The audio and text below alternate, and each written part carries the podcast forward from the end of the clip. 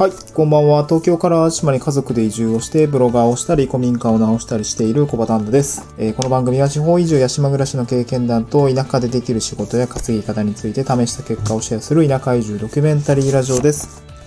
えーっと、まあ、10月3日土曜日ですね。えーっと、夜の更新になってしまいました。だいぶ遅くなっちゃいましたね。うんまあ、今日はですね、えー今日のトークテーマを話す前に、まあ、ちょっとご報告がありまして、えーと、無事ですね、まあ、ツイッターの方ではちょくちょくつぶやいてはい、たんですけれども、まあ、無事ですね、妻、まあ、妊娠してたんですけれども、えーっと、今日、まあ、淡路島のね、あの、病院の方で、えーっと、無事長男をね、出産をして、えーまあ、無事、なんだろう、母子ともに健康体であるというようなところですね。まあ、さっき妻とも LINE のやり取りをしてたんですけどね、あの、まあ、授乳した、授乳して、やっと目が開いて、めっちゃ目細いわ、みたいな、あんたにやな、みたいな、そういう話をしたりとか、そう、今は娘とですね、えっと、あ、すいません、えっとね、まあ、ちょっと娘が、えっと、わちゃわちゃしてたんで、若干、とえ止めて、切り、えっと、なんて、切って、取り直してるんですけど、まあ、今日はそんな感じでね、あの、妻、あの、まあ、我が家にですね、新しい命が、まあ、宿ったというか、えー、なんていうの、長男が、まあ、出産をしたので、まあ、ちょっとね、朝バタバタしていて収録できなかったんですけど、まあね、今年の1月からずっとラジオについては毎日更新しているので、ちょっとね、まあ、やっと今余裕ができて、まあ、寝る前なんですけどね、えっ、と、もう9時回ってるんで寝る前なんですけど、まあね、えー、娘と一緒にこれから、まあ、ラジオを撮って寝ようかなっていう感じですね。うん。はい。えー今日のトークテーマはですね、えーまあ、そういう子供の話ですね、に、まあ、今私、まあ、向き合っているので子供の話になるんですけど、えっ、と、トークテーマですね、えっ、と、移住先での出産、えー、子連れ移住の、えー、子連れ移住の、まあ、地域での印象っていうような感じですね。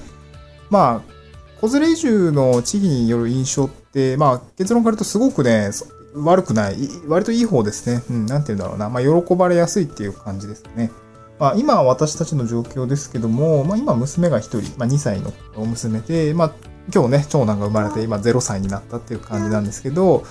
まあ、東京で暮らし、東京で、まあ、娘はね、東京で生まれたので、まあ、東京生まれ、えー、島育ちになるのかな？ね、島育ちになるんでね。うん。えっと、まあ、そんな感じで、まあ、私も妻も、まあ、30代になっていて、まあ、東京で仕事してたんですけれども、まあ、この度ね、あの、兵庫県の淡路島というところに移住をしてきました。うん。で、子連れ移住に際してはいろいろ大変でした。まあ、その大変だった内容はどう大変で、どういうところに気をつけたのか、みたいなところは、まあ、ラジオでも話をしていきたいと思っていますし、まあ、話してきたこともあるし、あと、まあ、ブログでね、しっかり体系立ててまとめていきたいなと思っているので、まあ、あのまあ、最近ですね、あの、ありがたいことにブログを読んでいただいて、あの、勉強させていただいてますとか、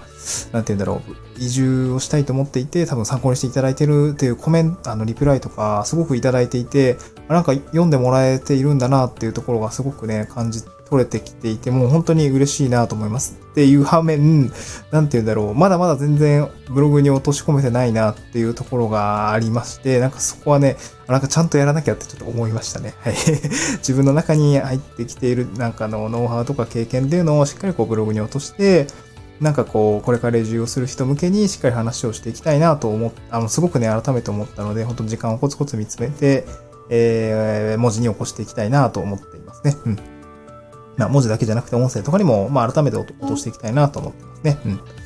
で、えっ、と、ちょっと話が逸れちゃったんですけど、まあ、子連れ移住結構大変でした。まあ、結論言うと結構大変だったんですけど、まあ、地域には喜ばれていますね。うん。まなんでやっぱ地域の方が喜んでるのかっていうと、私が今お世話になっている集落の方は、もう限界集落って呼ばれているようなところで、本当に高齢化が著しいですね。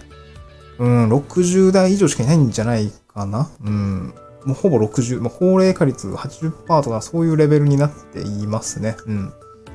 やっぱそうなると、まあ、今日もね、あの、妻を病院に朝送り届けて、その後、まあ、集落で、まあ、今、妻に、あの、陣痛で病院行ったんですって話をししに行ったんですよね、集落の皆さんにね。うん。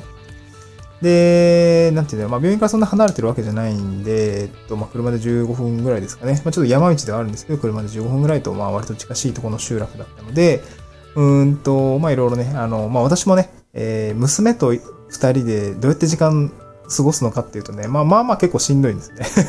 まあまあ結構しんどい。しかも今日日曜じゃないですか。日曜なんで、えっとね、いつも子供子育て学習センターみたいな、その、まあ、児童館ですね。東京でも結構児童館に行ってたんですけど、まあ、児童館も閉まってるし、で、日曜なんでやっぱ人多いし、そう、まあ一応ね、えー、緊急事態宣言明けたとはいえ、あんまりこう密になるようなとこ行きたくないなっていうとこで、まあ、収録のね、あの、まあ、おじさんおばさん家に遊びに行ったんですね。うん。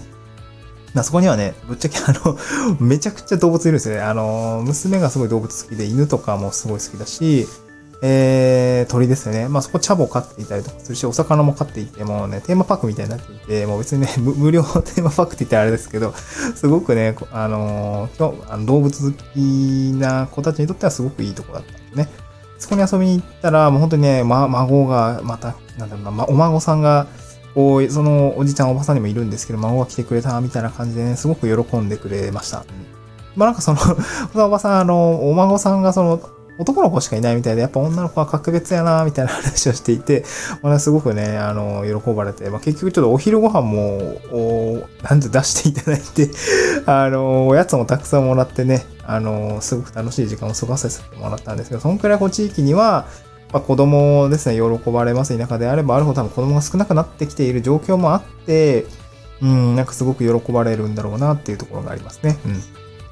まあ、だから、その子連れ移住っていうところ、あの、子供がいるご家庭っていうのは、まあ、その子供だけじゃなくて、そのお父さんお母さんも、やっぱり印象としては第一印象すごくいいんじゃないのかなと思います。まあ、人間にもよるんですけどね。やっぱ悪態ついてたら良くないですし、まあ、ただ普通にしてればね、えー、まあ、まだまだ、その、なんていうの、独身の方よりは、こう、まあ、家族で移住するってね、そこに定住してもらう、なの客観的な、こう、角度みたいなのも高く、高く感じるので、あの、この場所に根付いてほしいなって思いが、まあ、より強くなって、まあ、期待をするっていうところがあるかなと思います。そういう感じもあって馴染みやすかったりもしますね。まあ、お裾分けとかもたくさんもらいますし、まあ、今日もこうめちゃくちゃお菓子もらったしね。うん。そういうのがあったりとかするし、本当にね、すごく遊んでもらえるような感じですね。うん。まあ、こっちもね、すごく、その地域のことをよく知れたりとか、まあ、田舎暮らしのノウハウみたいな話をね、あの、教えてくれたりとかしますね。まあ最近、最近というかまあまあ、うちの地域、あの、マムシが出るんですよね。あの、ハメって呼ばれてるらしいんですけど、マムシが出るんで、なんかそのマムシ怖いですよねって話になった時に、まあ本当見つけたらもうすぐやっつけないといけないよとか、まあ昔はね、あの、すあの、人間の匂いが嫌なんで、タバコの匂いがすごい苦手みたいなんですね、マムシは。だからよく昔はパチンコ屋さんで吸い殻をめちゃくちゃ集めて、えっと、まあ、近くに置いといたもんだよ、みたいな。ああ、なるほど、みたいな。そんなノウハウがあるんだ、みたいな、そういう話を聞いたりとかね。そういうなんか面白いなっていうところがあったりするね。そういう、まあ、地域に馴染んでいく、あのこちらとしても地域に馴染むと、そういうね、ノウハウみたいな、あ田舎暮らしのノウハウみたいなのがね、こう、得られたりするんですごくいいなっていう。まあ、あとはですね、子供生まれてから、まあ、子供と移住をしてきてからですね、やっぱり田舎の方は、やっぱ、まあ、いい意味で本当に生活がまったりしてますね。うん。あの、まあ、東京がそこまでガツガツしていたかっていうと、まあ、うん、まあ、感覚的にはありますが、なんてやっぱ時間が流れるっていくのが早いというか、まあ、ちょっとやっぱ、うん、ガツガツしてる感じはあり、あったかなっていう感じですね。まあ、そこが若干息苦しさを感じていたところもあります。すいません、ちょっとね、子供の声がめちゃくちゃ鳴り響いてたりするんで、もう切ったりしてるんですけど、本当に今日は雑音が多い回で申し訳ございません。話何だったかっていうと、まあ、田舎の方はガツガツしてないよっていうところで、やっぱ精神的に子育てがね、気楽になった感じがありますね。もう別にどこでどうわめいてても別に怒られるわけでもないし、まあなんていうんですかね、まあ空気感的に開放感があるしね、なんかそういう、うーん、なんだろうな、本当にこう、感覚的で申し訳ないんですけど、こう、田舎の方は子育てしやすいなっていう感覚は今のところありますね。今んとこですけどね。まあその、それがまあ進学はど、進学先とか塾はどうすんだっていう話になると、やっぱり都会の方が、うーん、まあ塾の選択肢もあるし、習い事の選択肢も多いと思うんで。まあ一概にね、と、あのー、田舎の方がいいとか、都会の方がいいってなかなか言えないんでしょうけど、今まあ娘たち2歳と、まあ長男も 0, 0歳ですけどね。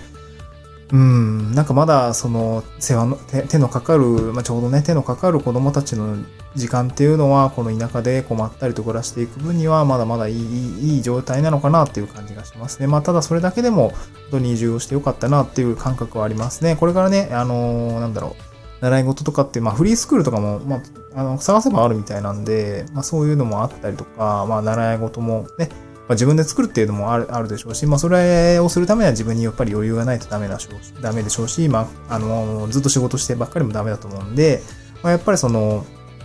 まあ、時間労働みたいなところからま脱却をするような仕組み作りっていうところをこれからもやっていきたいと思うし、まあね、あの、質素倹約に努めて、えー、なんでしょう、働く時間をどんどん減らしていきたいなっていう思いがあって、まあ、こちらに移住してきたっていうこともありますので、うん、まあ、そういうね、あの、理想のライフスタイルっていうところを、まあ、追求していくためにね、えー、今、今は頑張りどころということで、まあ、朝活して、まあ、もう、もう寝るんでね、もう寝て、翌朝早く起きて、しっかり活動していきたいなっていうところがあります。はい、今日はそんな感じで、まあ、長男が生まれましたというご報告とともにですね、まあ、ちょっと子供と田舎の話についてね、お話をしてみました。ちょっとね、雑音がひどかったりとか、まあ、娘のね、えー、規制が入ってきたり して申し訳なかったでございます。はい、今日はね、そんな感じで夜まったり更新ということで、また明日あお会いしましょう。次回の収録でお会いしましょう。バイバーイ。